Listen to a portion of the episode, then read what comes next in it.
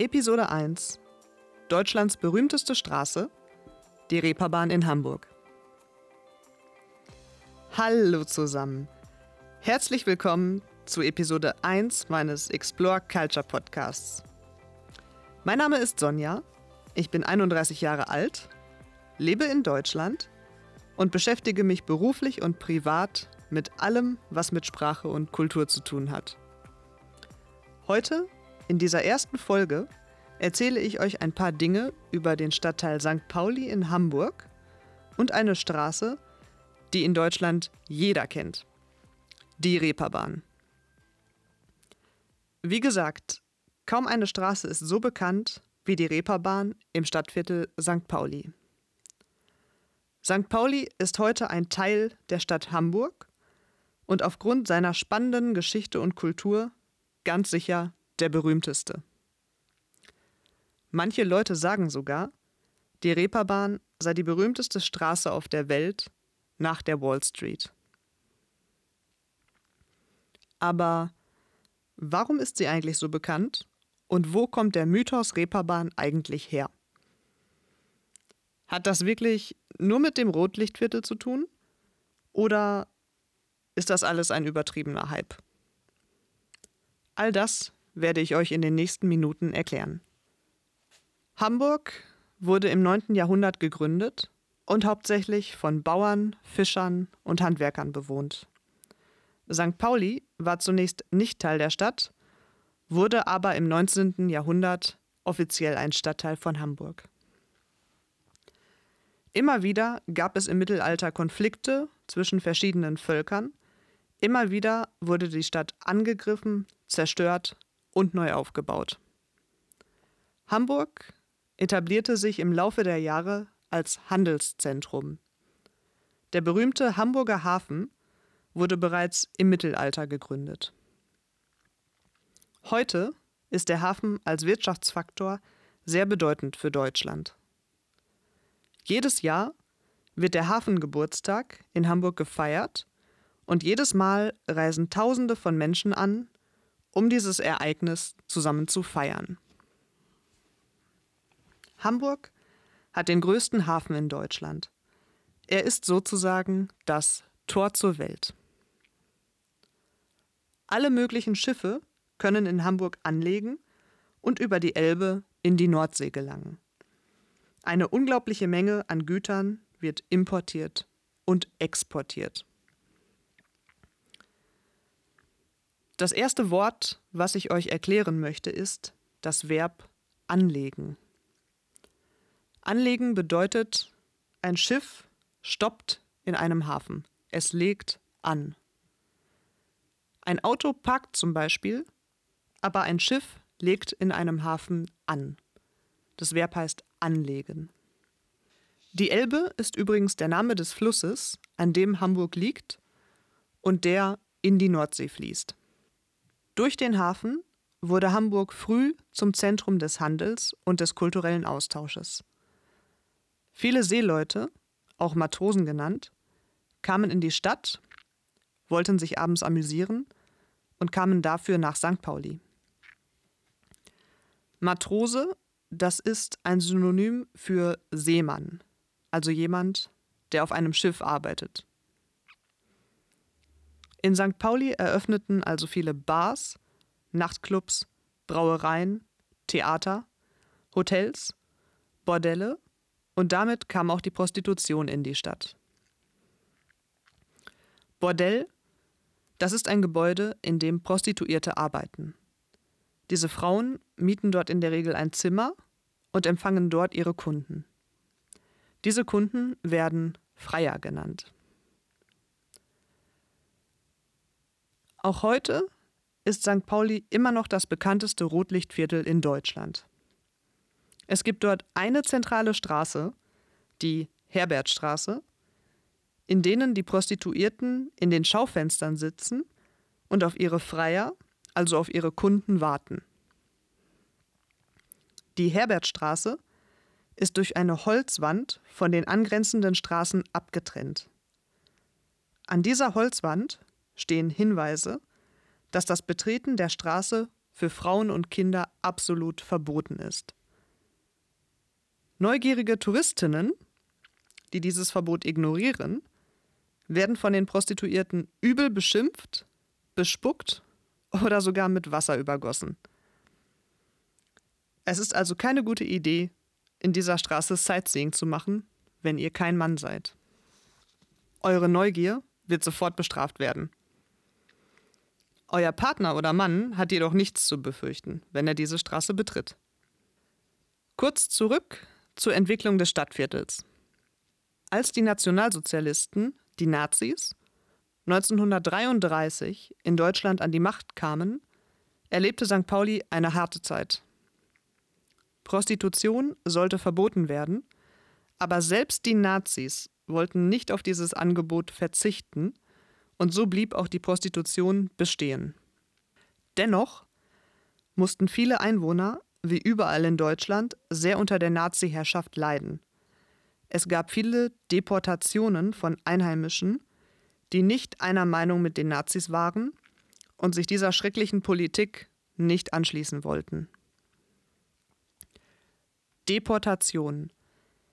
Das ist ein sehr spezielles Wort im Deutschen. Es bedeutet die Verhaftung von Menschen, die nicht der Ideologie der Nationalsozialisten entsprachen und deswegen gewaltsam weggebracht wurden, zum Beispiel in Konzentrationslager.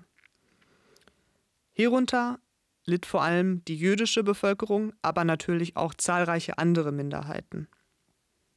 In den 1960er Jahren erlebte St. Pauli wieder einen Aufschwung. Stars wie die Beatles, Jimi Hendrix oder Frank Zappa kamen in die Stadt und spielten in den berühmten Live-Clubs. Die Beatles begannen ihre Karriere sozusagen in Hamburg. Damals, als sie noch weitgehend unbekannt waren, spielten sie mehrere Abende pro Woche für zwei Jahre in verschiedenen Clubs und verdienten so ihr erstes Geld. Anstatt in luxuriösen Hotels schliefen die Beatles damals dort, wo Platz war, und wuschen sich auf der Herrentoilette der Bars. Von John Lennon stammt das Zitat, er sei in Liverpool aufgewachsen, aber in Hamburg erwachsen geworden. In den 1970er Jahren las man in den Zeitungen Berichte über den Mörder Fritz Honka, der vier Prostituierte tötete und die Leichen in seiner Wohnung versteckte.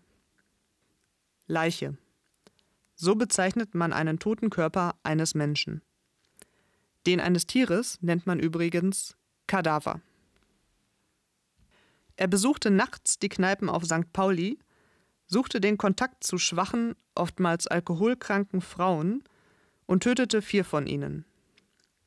Teile der Leichen versteckte er in seiner Wohnung und erst durch den Brand in einer Nachbarwohnung wurden diese durch die Polizei zufällig entdeckt. Fritz Honka gab die Taten zu und wurde wegen Mordes verurteilt. Er starb 1998. Die Geschichte von Fritz Honka ist auch deshalb so beliebt, weil sie so angsteinflößend und blutig ist. Dieser Typ, der selbst eine grausame Kindheit hatte, unglaublich hässlich war und als absoluter Verlierer galt, tötete die Frauen immer auf eine sehr brutale Art und Weise, wenn er sich von diesen zurückgewiesen fühlte. Die Geschichte von dem Mörder Fritz Honka ist auch heute noch sehr beliebt, weil er ein absolutes Monster war und somit eine faszinierende Geschichte bietet. Generell lieben die Deutschen Geschichten über Verbrechen und Psychopathen. 2019 gab es sogar einen Kinofilm über Fritz Honka, welcher Der goldene Handschuh heißt. Der goldene Handschuh war nämlich der Name der Bar, in der Fritz Honka abends gerne etwas trank. In den 1980er Jahren wurde die Stimmung in diesem Stadtteil sehr viel ernster. Die Gegend um die Reeperbahn war geprägt von Gewalt und Straftaten. Verschiedene Zuhälter bekriegten sich. Es kam zu Kämpfen um das Gebiet und um den Drogenhandel. Die Zuhälter wurden durch das Geschäft mit den Drogen, dem Betreiben von Clubs und Erpressungen sehr reich und zeigten sich gerne mit luxuriösen Uhren, teuren Anzügen und sehr protzigen Autos. Mit dem Reichtum kam aber auch die Konkurrenz untereinander. Zuhälter, das ist die Person, die sozusagen der Chef der Prostituierten ist. Meistens nehmen sie den Frauen einen Teil der Einnahmen ab. Als Gegenleistung bieten sie dafür zum Beispiel Schutz. Protzig, das ist ein Adjektiv und es bedeutet, dass jemand seinen Reichtum auf eine unangenehme Art und Weise zur Schau stellt, also damit angibt. Dann ist jemand protzig oder er hat ein protziges Verhalten. Auch in dieser Zeit geschahen viele Morde, wenn auch aus anderem Grund, denn hier ging es um Einfluss, Macht und Geld. Bis heute lebt St. Pauli und die Reeperbahn von diesem Mythos.